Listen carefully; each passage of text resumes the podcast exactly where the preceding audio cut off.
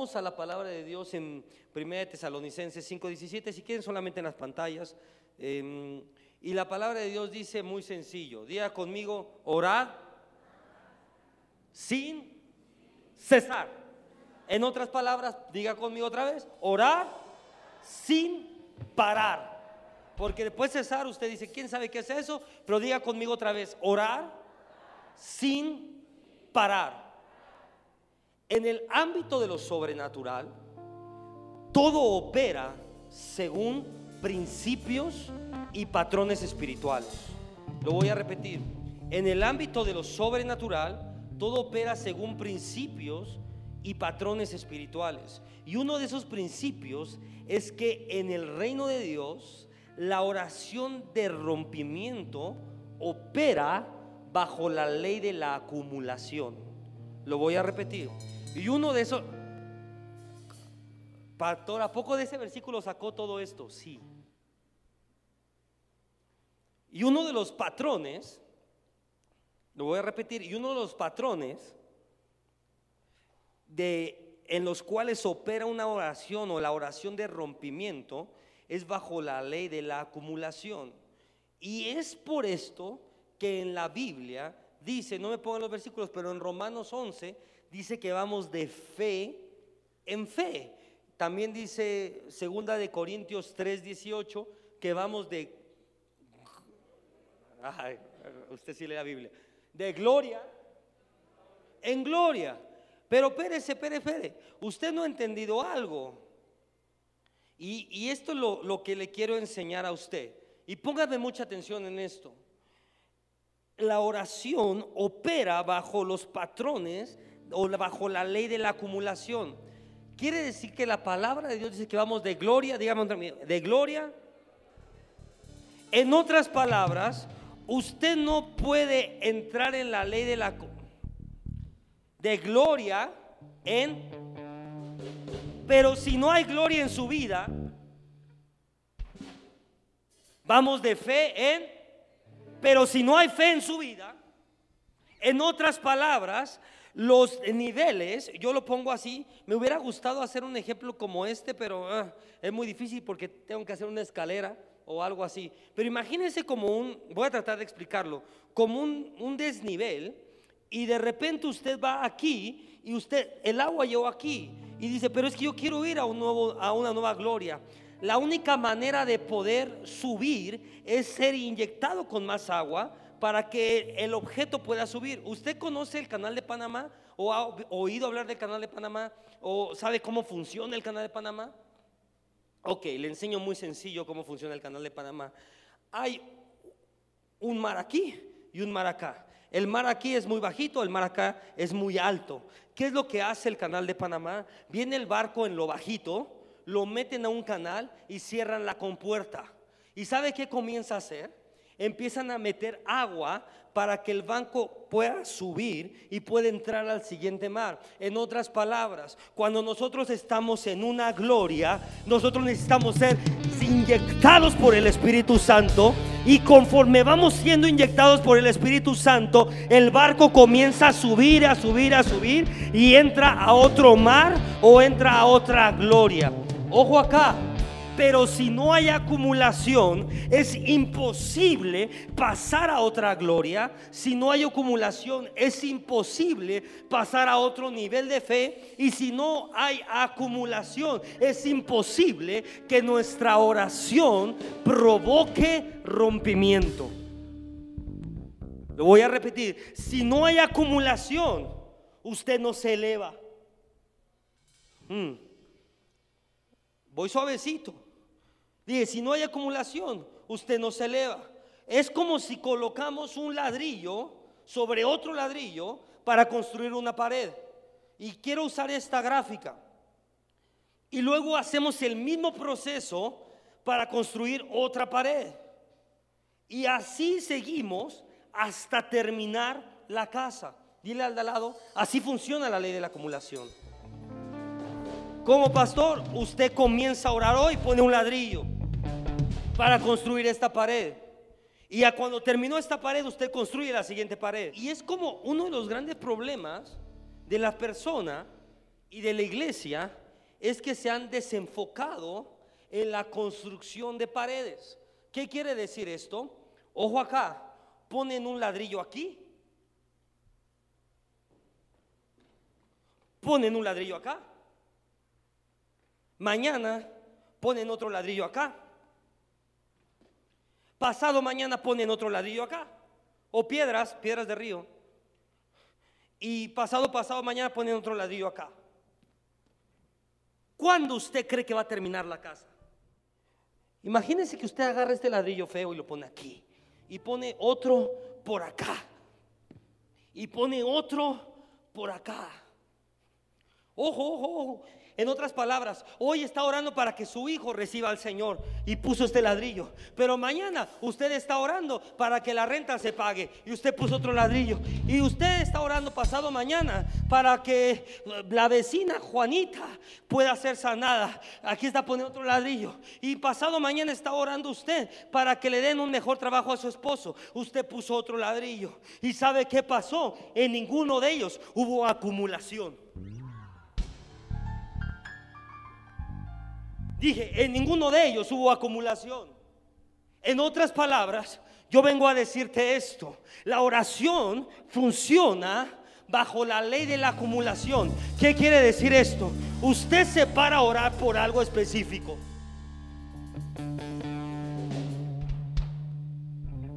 Y usted dice este día, yo voy a orar para que mi hijo reciba al Señor. Acá no, nadie. Yo voy a orar para que me comprar esa casa de que yo he soñado. Amén. Pero la clave está en no dejar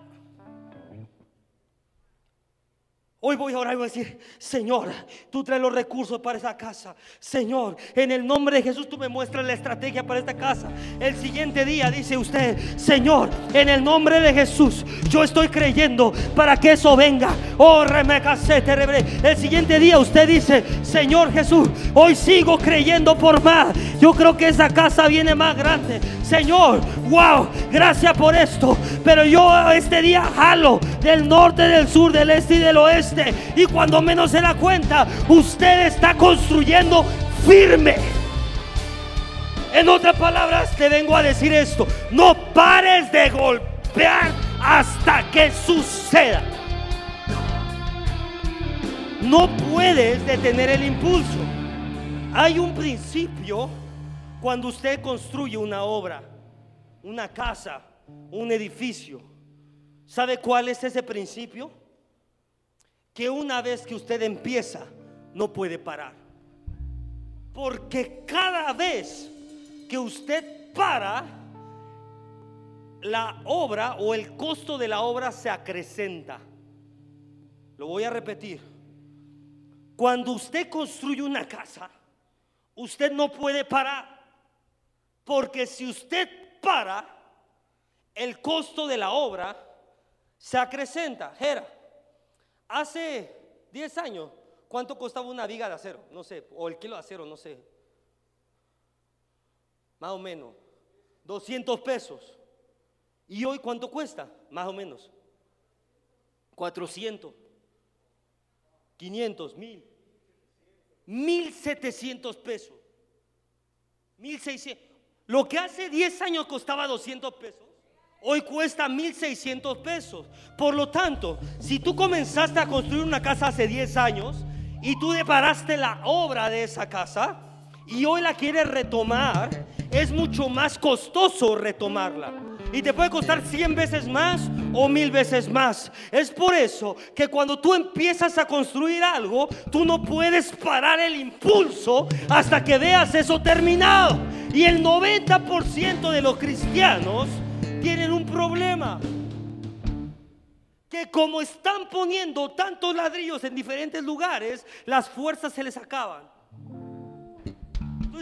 es que no me ha respondido Dios, es que no me ha contestado Dios, es que no me ha hecho esto Dios. Claro, porque un día oras por algo y un mes y medio no vuelves a orar por eso. Un día oras para que tu negocio crezca y tres años y medio se te olvidó el negocio y ya oraste por 25 hermanitas.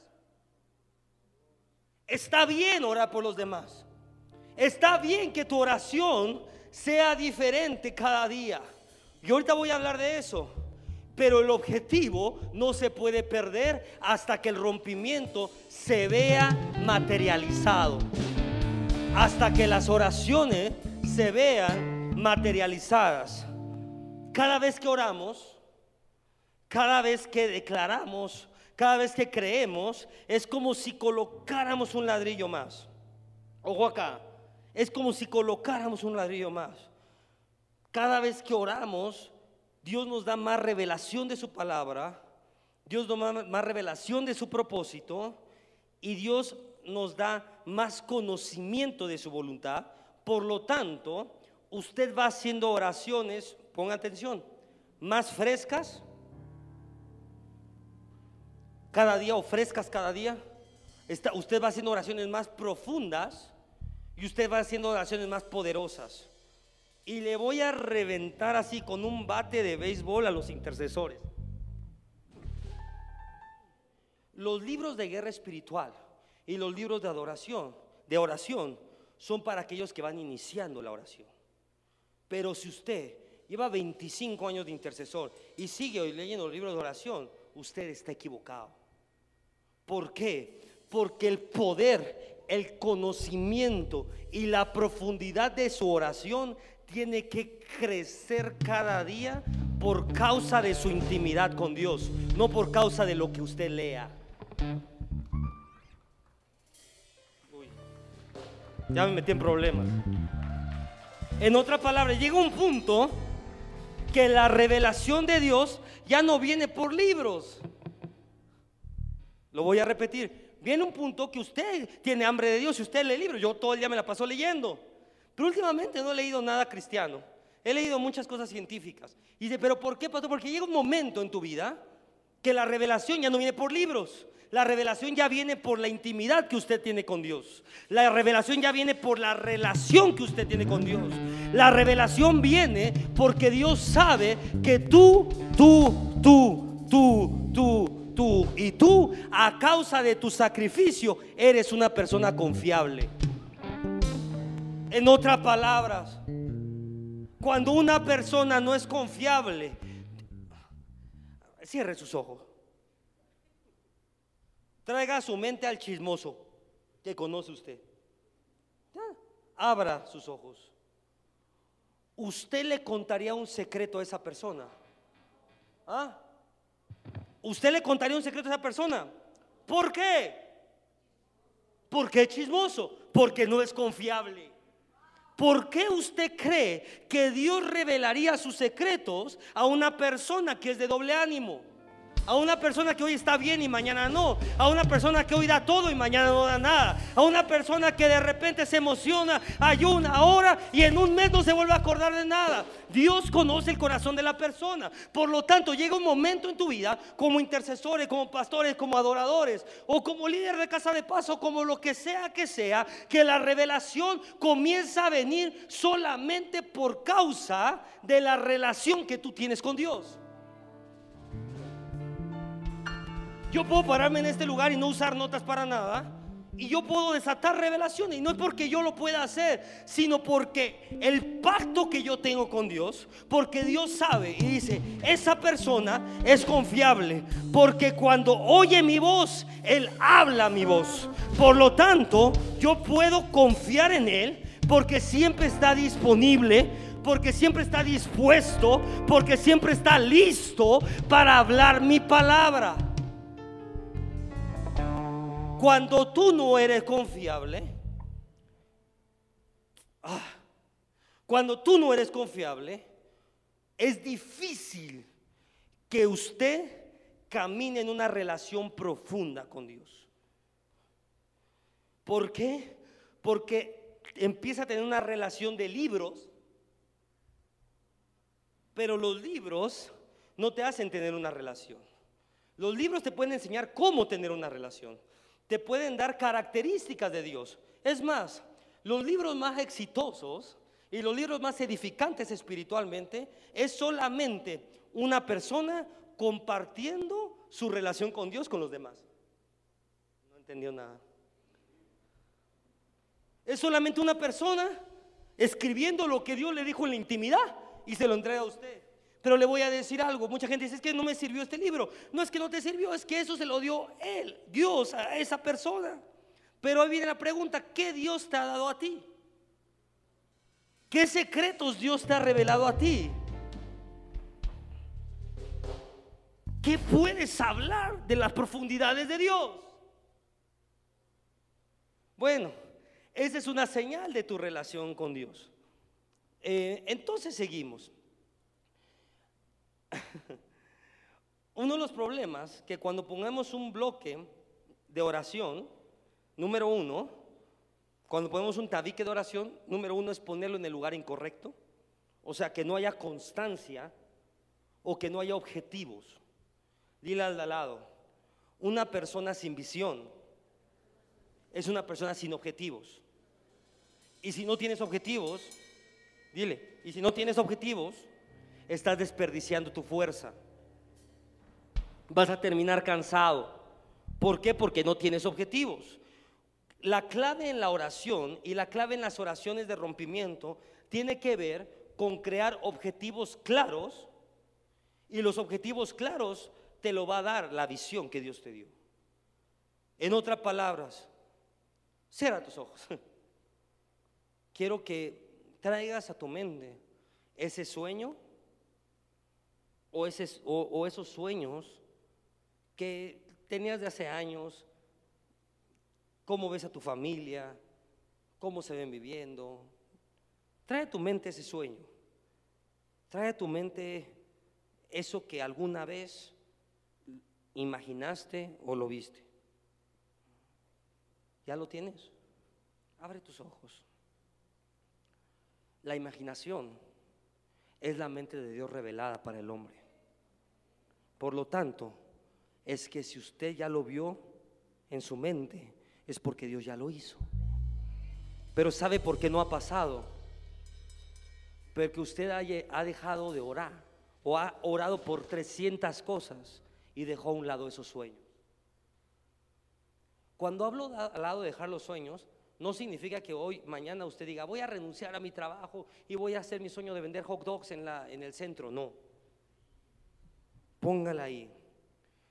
Todo sueño comienza construyéndose en oración.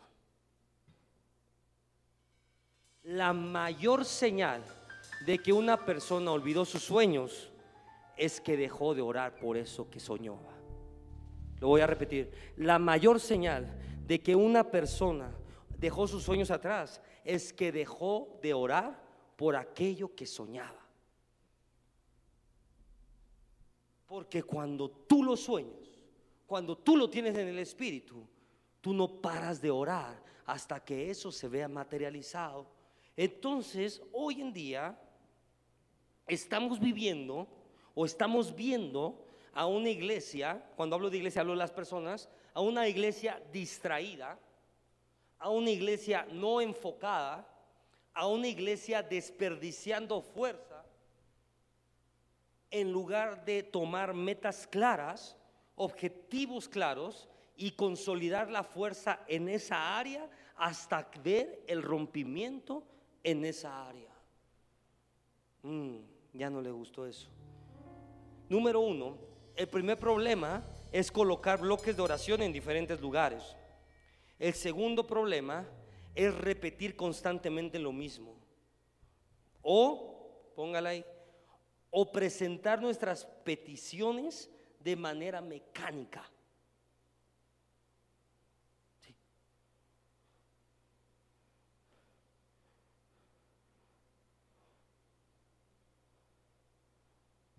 Dije, el segundo gran problema es orar siempre lo mismo o presentar nuestras peticiones de manera mecánica. Cuando yo tenía, ¿tiene tiempo para una historia o no? Ah, cuando yo tenía como siete años o seis años, eh, tengo vagos recuerdos. Pero me acuerdo que en la iglesia que yo iba había una hermanita muy, muy simpática. Y siempre se paraba y decía esto. Hermanos, pido oración por mis hijos, por mi nuera, por mi bisnuera, por mi nieto. Gracias, hermanos, en el nombre de Jesús. La forma de presentar su petición delante de las personas era la misma. Ahora imagínate su oración con Dios. Uno de los grandes problemas es orar diario lo mismo. Y número dos, presentar las peticiones de la misma manera. ¿Por qué, pastor? Porque en teoría, entre más conoces a la persona, más tiempo puedes pasar con la persona. Ojo acá, y tus conversaciones son más profundas con la persona. Uy, lo voy a repetir. Yo tengo una relación con mi esposa, de esposos, pero primero empezamos siendo amigos. Bueno, ni, nos callamos mal. Primero empezamos cayéndonos mal. Después empezamos siendo medio amigos. Después fuimos novios, como un año yo creo, no sé cuánto. Y después fuimos esposos. Después pasó un año, dos años, tres años, cuatro años, cinco años, seis años de matrimonio. Y así pasa, pues. Pero te voy a decir algo. Mi plática con ella, mi conversación con ella, no es la misma que cuando éramos novios. Cuando éramos novios, platicábamos pura tontería. Pero entre más nos vamos conociendo, nuestras pláticas son más profundas, tienen más peso. Ojo acá, nuestras pláticas provocan algo. ¿No, está entendiendo? Nuestras pláticas, hace cuando nosotros no éramos nada, ella y yo podríamos decir, ah, yo creo que hay que comprarnos un coche y ni éramos ni novios. ¿Sabe que ese coche nunca llegaba? ¿Por qué, pastor? Porque no había compromiso. Ah, Pero conforme el compromiso fue aumentando, las pláticas comenzaban a tener más peso.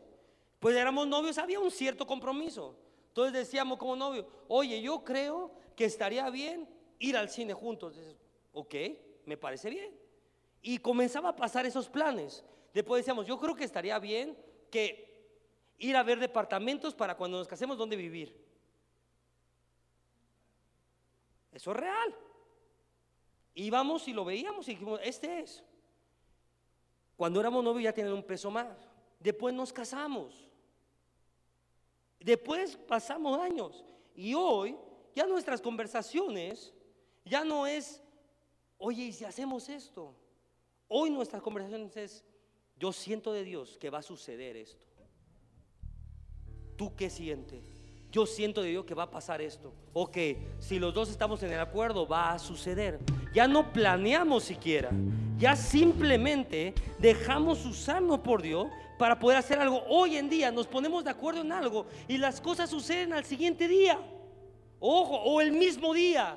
¿Sabe por qué? Porque entre más unidos estamos, más fuerte es el compromiso. En otras palabras, mientras usted más unido esté con Dios, más fuerte es el compromiso con Dios, más profunda sea su conversación con Dios, más rápido van a suceder las cosas. Hoy en día, mi esposa ni siquiera tiene que hablar para decirme que le pase su celular. ¿Sabe cómo le hace? Yo ya sé que eso es, pásame el celular que está hasta allá. Ni siquiera tiene que hablar, porque la relación está. Llega un momento en tu vida que tu oración ha sido tan persistente que tú ni siquiera tienes que hablar. Dios sabe, repoco si te rebre, te rebre. Dios sabe que por donde vas caminando no hay camino, pero en el momento que dices, Señor, yo ya ni siquiera oro porque yo yo ya ni siquiera tengo que hablar. Porque la relación que tenemos juntos, tú sabes que voy para allá. Y ahí puede ser que no haya camino. Y Dios de repente dice, pero no hay camino, hijo, pero yo sé que vas a llegar allá. Por lo tanto, yo te envío un ángel que te guarde, que te cargue y que te lleve al propósito y al destino. Pero usted tiene que entender que es la relación con Dios que es el impulso en la oración lo que provoca que Dios abra caminos donde no existen, cree caminos donde no existen, haga que usted haga lo imposible. Ojo, no es orar todos los días. Es que todos los días profundice su relación con Dios. No se trata de repetir que usted necesita para su renta todos los días. A la primera que usted pidió, Dios ya sabe la petición. Voy a repetir.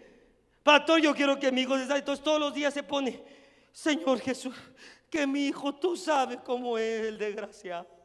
Tú sabes cómo es de no sé qué. Tú sabes. Dios dice, yo ya lo sé.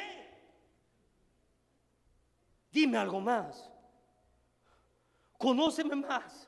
Tú de repente, tu oración ya no empieza a ser una oración de petición, sino tu oración empieza a decir, Señor, tu palabra dice que yo en mi casa serviremos. Y yo creo que eso va a suceder, porque tú, mira esto, eres un Dios fiel, eres un Dios justo. Yo he sembrado, yo he creído, yo he ayunado, y tú nunca has fallado. Y yo creo en ti. Y yo vio cómo el peso cambia porque la intimidad con Dios pone un peso en la voz. No es lo mismo que Chonita López cante la ola. Yo ya lo vi. Yo, mis ojos ya. A tres, a tres amigas haciendo. Es una ola. No tienen la menor idea de lo que están cantando.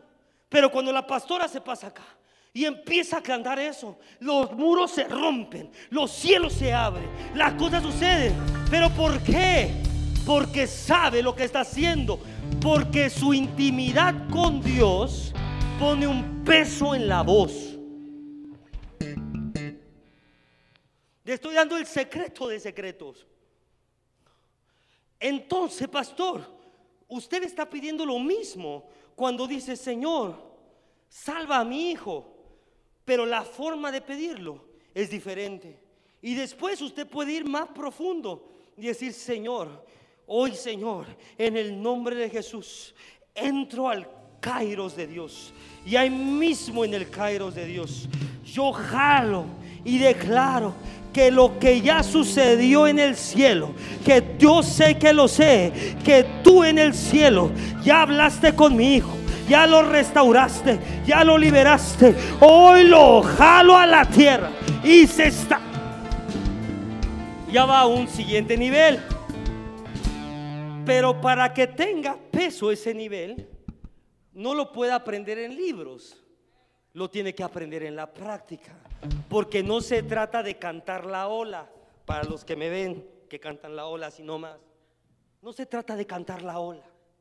No se trata de orar refuscadamente, se trata de que lo que salga de tu boca tenga un peso, coloque un tabique y que cada oración construya algo para que si todos ponemos un tabique en este lugar, se va a edificar el templo más grande que nadie haya visto. ¿Por causa de qué? Por causa que hay una iglesia poniendo tabiques estratégicamente. Eso es lo que trae el rompimiento. Si 30 personas nos ponemos a poner tabiques acá, otros 30 acá, otros 30 acá. No vemos al de atrás. Porque el problema es que después está poniendo el tabique usted y está así. No se compara con el de atrás. Uy, los de la derecha van muy lentos. Acá estamos los buenos.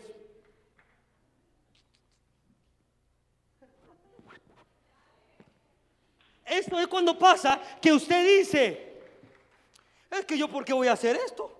¿Yo por qué voy a tocar bien? Si, si Gael toca horrible. O Gael dice, ¿yo por qué voy a tocar y voy a echarle tanta gana y voy a estudiar si Jorge no estudia? ¿Qué andas viendo el ladrillo del de atrás?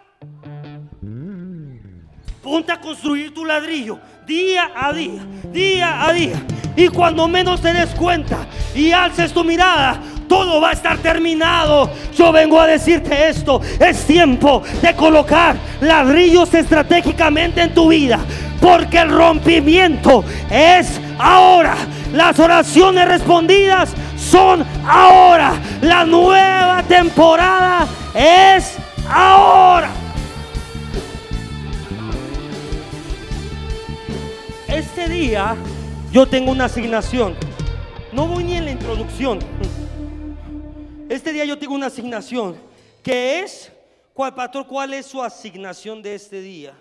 La asignación que Dios me dio este día es, enseña y lleva a la iglesia a saber cómo crear un impulso que provoque rompimiento en su oración. Y le voy a enseñar el primer impulso. Diga conmigo, orar sin cesar. Este patrón en la Biblia, el primer impulso que provoca rompimiento es la oración constante. ¿Por qué, pastor? Porque por medio de la oración constante entramos en el impulso sobrenatural. En otras palabras, seguimos con la casa, la oración constante o la perseverancia, pongan mucha atención, establece las bases o los cimientos para la siguiente fase de construcción. Lo voy a hablar otra vez. La perseverancia y la constancia establecen las bases en el mundo espiritual para que después usted pueda poner el siguiente o, dar el siguiente paso en la construcción. En otras palabras, ¿qué pasa? A esta me da pena decirle. Pues ya con pena y todo se lo voy a decir. ¿Qué pasa si usted construye una casa sin cimientos, ¿cuánto, cuánto cree usted que dure una, bar, una barda o qué altura cree que logre una barda sin cimientos? ¿Un metro? ¿Puede ser? ¿Dos metros? ¿Dos metros y medio? ¿Qué pasa? ¿No está entendiendo algo? Se lo voy a exponer en español gráfico. Esto me encanta. ¿Cuál es el español gráfico? Véame. Usted está orando y de repente puso el primer metro de su barda. Y sigue orando y sigue creyendo y dice, bueno, voy a orar. Y de repente dejó de orar un, tres semanas. Pero volvió a orar y volvió a subir otro metro. Ya están dos metros. Y de repente lo dejó por ahí. Y volvió a orar dijo, no, ya, se me había olvidado orar por esto, voy a volver a orar por esto. Y construyó tres metros. Pero cuando llega a los tres metros, usted está viendo como que creo que ahora sí va a suceder lo que estaba orando. Y cuando ya iba a suceder, se cae todo. Sí, pero ¿por qué? Porque la barda la construyó sin cimientos. Los cimientos en el mundo espiritual son la constancia y la perseverancia. ¿Sabe por qué Dios en otras palabras, los cimientos le dan confianza a la ¿Sí es así? Los cimientos le dan la confianza a la construcción. Si un arquitecto, ¿hay arquitectos aquí o están en Hollywood los arquitectos? ¿Ah? ¿Sí? Si un arquitecto ve buenos cimientos, ¿qué dice el arquitecto? Yo puedo construir hasta 50 pisos. Lo voy a repetir. Si un arquitecto ve cimientos fuertes, el arquitecto dice, yo puedo construir ahí hasta 50 pisos, hasta 30 pisos. Pero el arquitecto si ve unos cimientos débiles, ¿qué dice?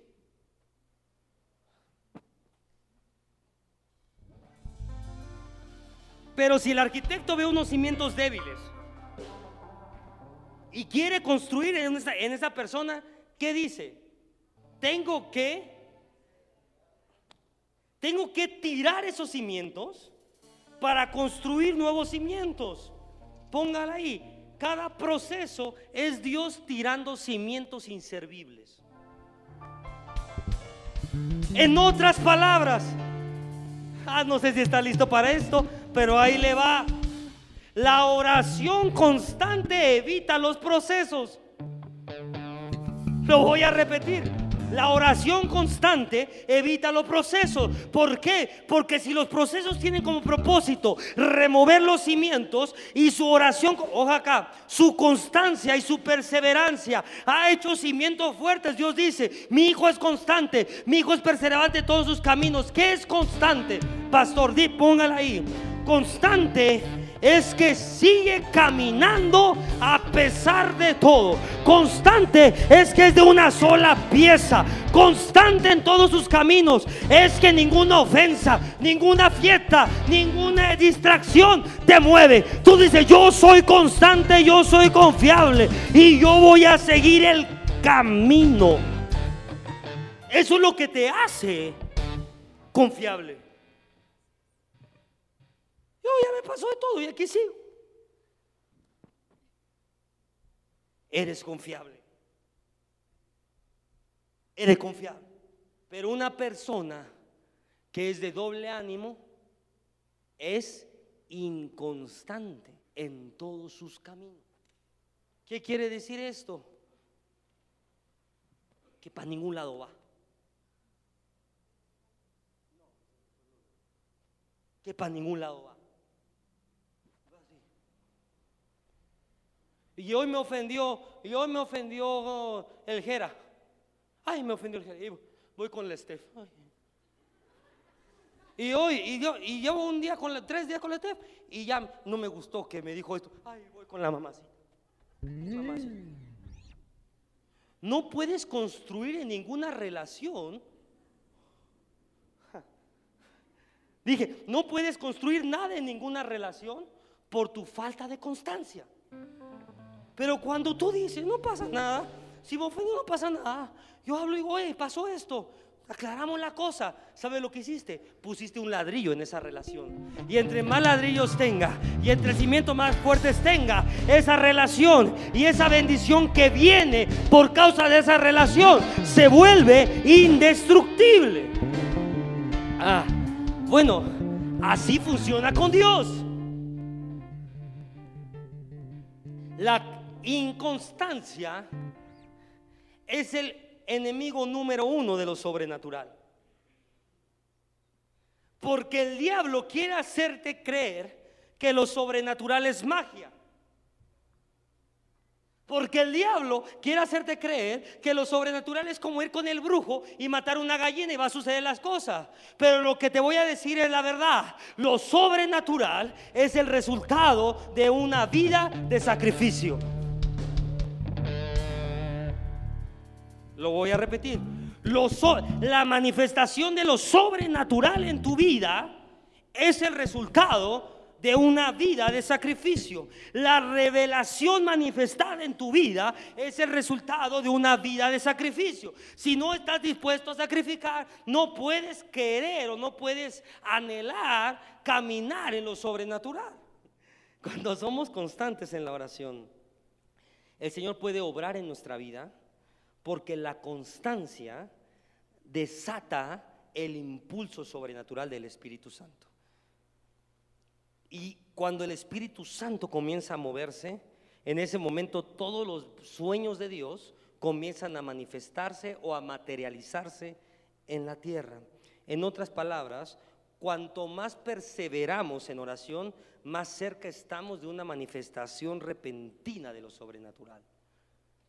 Cuanto más tú oras, más cerca estás de lo sobrenatural.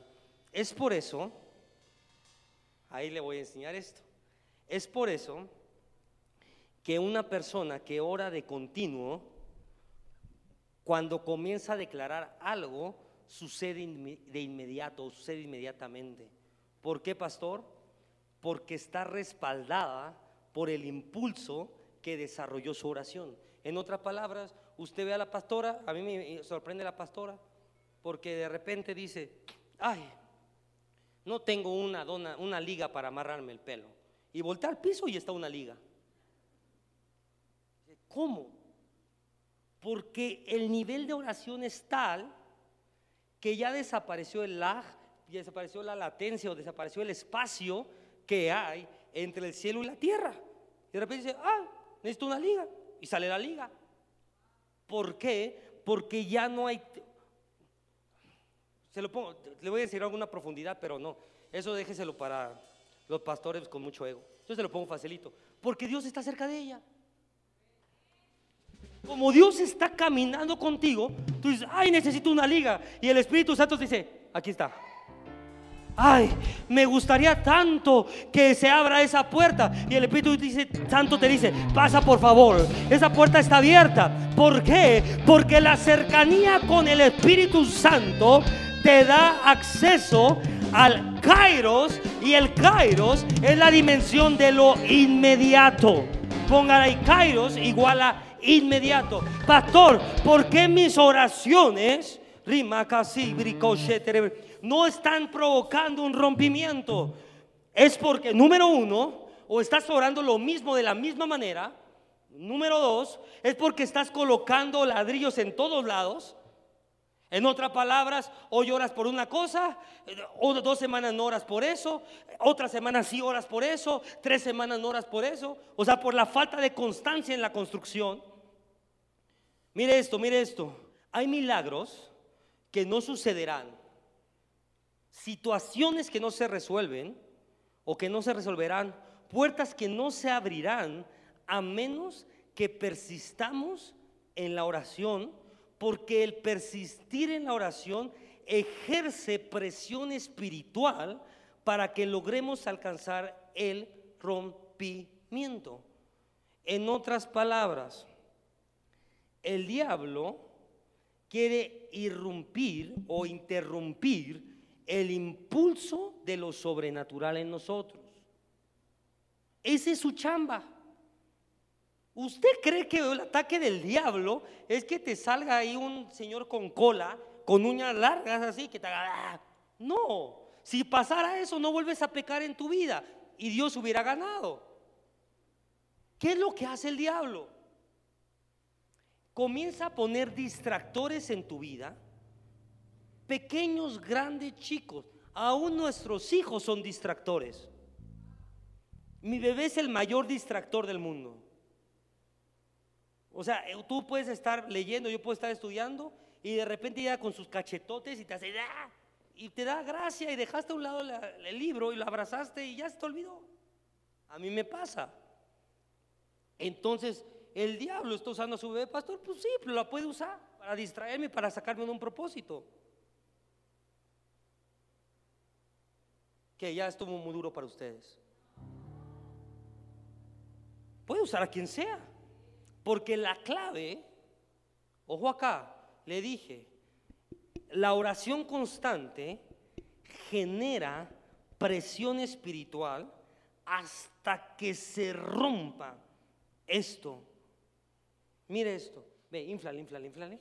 ¿Y qué hace el diablo? Esto. ¿Qué hace el diablo? Mira, Jesús, en Instagram.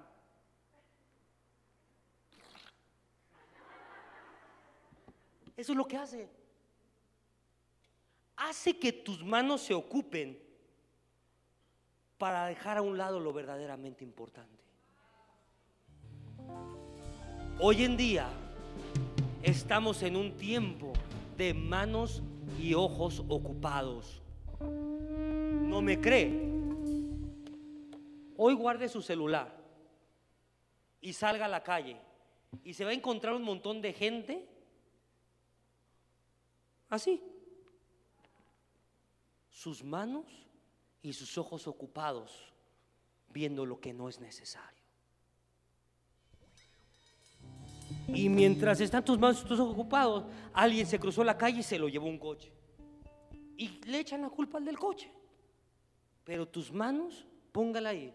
Cuando tus ojos y tus manos están ocupados, rompes el segundo principio de oración.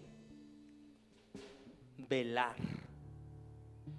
En otras palabras, ¿qué es velar?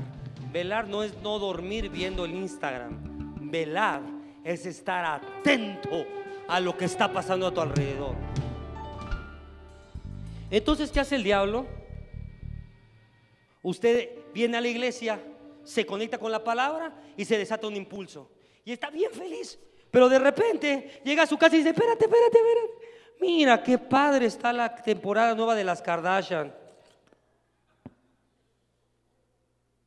Y así pueden vivir toda una vida y jamás ver el rompimiento. Sienten que inflaron tantito el globo, pero no tienen idea de lo que se necesita.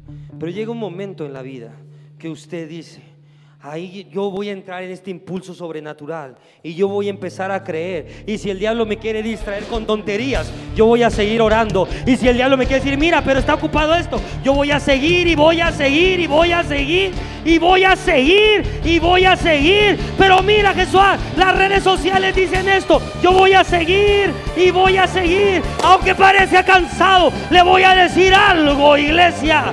El impulso tiene la capacidad de romper la materia. Ponga atención en lo que le voy a decir. ¿Qué es lo que pasó?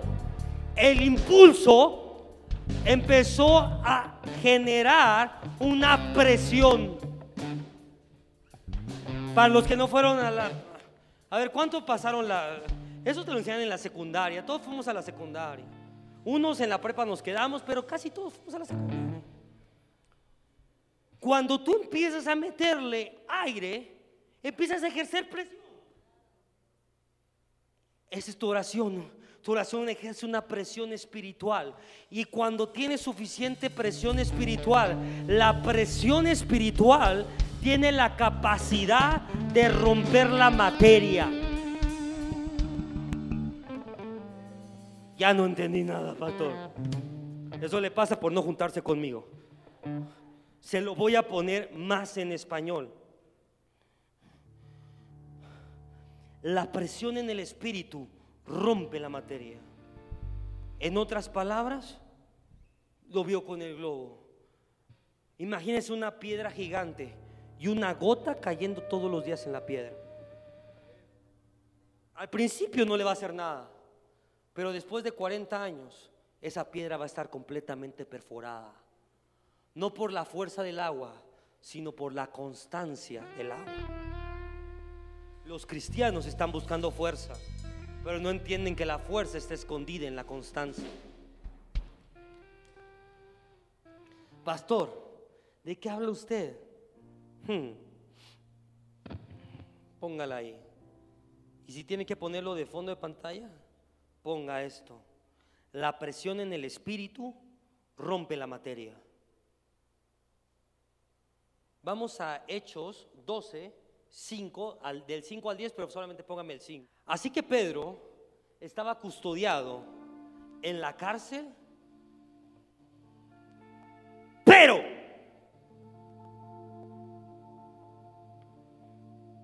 pero la iglesia se dormía, veía Netflix y comía palomitas. ¿Qué dice ahí? Pero la iglesia hacía sin cesar oración a Dios por él. En otras palabras, la iglesia no estaba distraída. La iglesia tenía un objetivo ¿Y sabe cuál era el objetivo? Que Pedro saliera de la cárcel, que Pedro se salvara. El objetivo no era pagar la renta, no era comprar jitomates, no, el objetivo era uno, que Pedro saliera de la cárcel. Y dice la, Biblia que la iglesia hacía oración sin cesar a Dios por la vida de Pedro.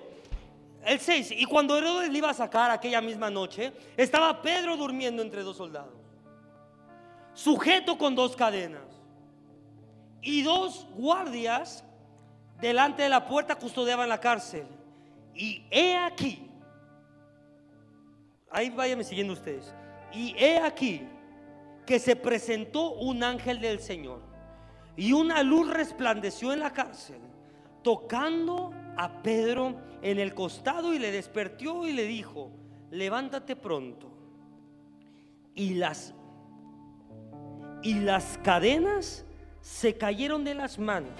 Y el ángel le dijo, ciñete y átate las sandalias. Imagínate, este es, el ángel todavía le dice, arréglate y ponte zapatos. Y así lo hizo. Y le dijo, envuélvete en tu manto y sígueme. Y saliendo le seguía, pero no sabía que era verdad lo que hacía el ángel, sino que pensaba que veía una visión. Habiendo pasado la primera y la segunda guardia, llegaron a la puerta de hierro. O sea, Pedro estaba en el calabozo. Había una guardia y otra guardia. Y después dice la Biblia que había una puerta de hierro. Esa puerta daba a la ciudad, la cual, mire esto, se abrió por sí misma. Y salidos pasaron una calle y luego el ángel se apartó de él. Pongan mucha atención en esto. Pónganme el Hechos 12, 5, por favor. Pedro estaba custodiado, pero la iglesia, ¿qué hacía? Otra vez. Pero la iglesia, ¿qué hacía? Oraba sin parar, dígame conmigo. Oraba sin parar.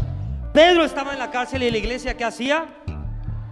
En otras palabras, no importó qué tan gruesas eran las paredes de la prisión, no importó qué tan sólidas eran las balas de la celda, no importó qué tan fuertes eran las cadenas.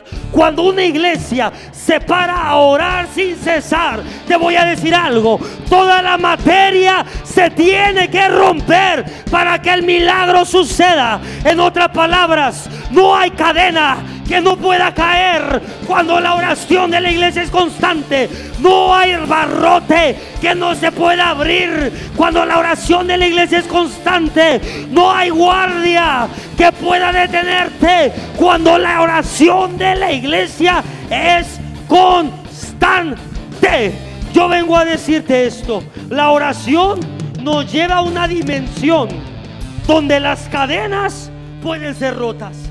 La oración nos lleva a una dimensión donde las paredes pueden ser atravesadas. La oración nos lleva a una dimensión donde lo imposible se vuelve posible. Hoy vengo a decirte esto, iglesia. Si usted si tú, si tú, si tú has perseverado en oración, has estado creyendo, hoy vengo a decirte, ya tienes el impulso espiritual para declarar lo que quieras que suceda. Tus oraciones han generado el poder para traer cambios a tu vida, a tu familia, a tu negocio. Mire, mire, quédese de pie si quiere. Cuando el rompimiento ocurre, los yugos se rompen, las cadenas se rompen, las personas son sanadas, las personas son liberadas, las personas son transformadas. Porque, pastor, cuando las oraciones se acumulan, producen un rompimiento en el ahora. Yo vengo a decirte esto.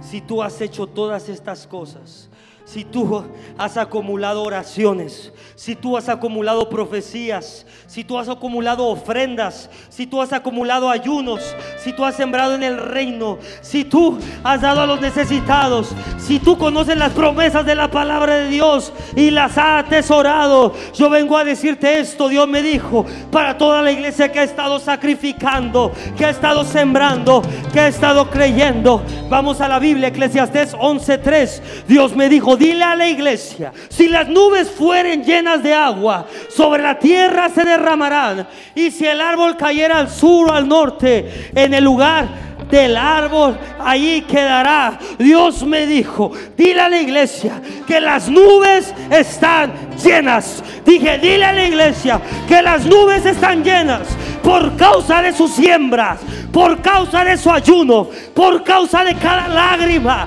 por causa de tu servicio, por causa de tu adoración, por causa de tu alabanza. Las nubes están llenas y hoy en tu boca hay un impulso para que puedas desatar lo que necesites desatar, para que puedas atar todo lo que hay que atar en el nombre de Jesús. Hoy vengo a decirte, no te des por vencido. Sigue golpeando, sigue construyendo, persevera hasta que el rompimiento venga. ¿Por qué, pastor? Porque las nubes están llenas. Yo vengo a confirmarte este día. Las nubes están llenas. No pares hasta que veas esa lluvia caer. No pares, no te distraigas con cosas banales. No te distraigas en eventos. No te distraigas con fiesta. No te distraigas con familia. No te distraigas con trabajo. No te distraigas con viajes. No te distraigas con Instagram. No te distraigas con nada. Hasta que veas la nube caer y derramarse sobre tu vida.